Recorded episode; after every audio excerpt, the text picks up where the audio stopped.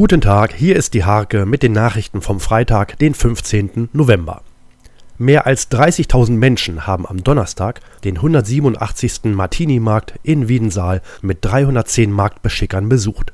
Bürgermeisterin Anneliese Albrecht eröffnete den größten norddeutschen Eintagesmarkt. Seit Mitte Oktober hält im Nienburger Bahnhof der Flixtrain auf dem Weg von Hamburg nach Köln. Das ist aber nur bis zum 15. Dezember so, da es eine Streckensperrung auf dem eigentlichen Weg gibt. Rund 240 Zuschauer begeisterte die Handpuppe Werner Mommsen in Warpe mit Schum Föhren Mul.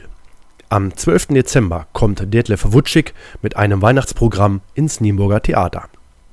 In der Tabelle der Fußballbezirksliga trennen Steimke und Twistringen nur vier Plätze, aber satte elf Punkte. Die Elf von Trainer Volker Datan will ihre imposante Heimbilanz am Freitag um 19.30 Uhr weiter ausbauen.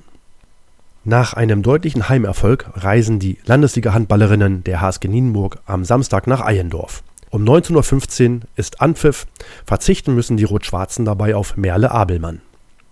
Diese und viele weitere Themen lest ihr in der Hake am Freitag oder unter www.diehake.de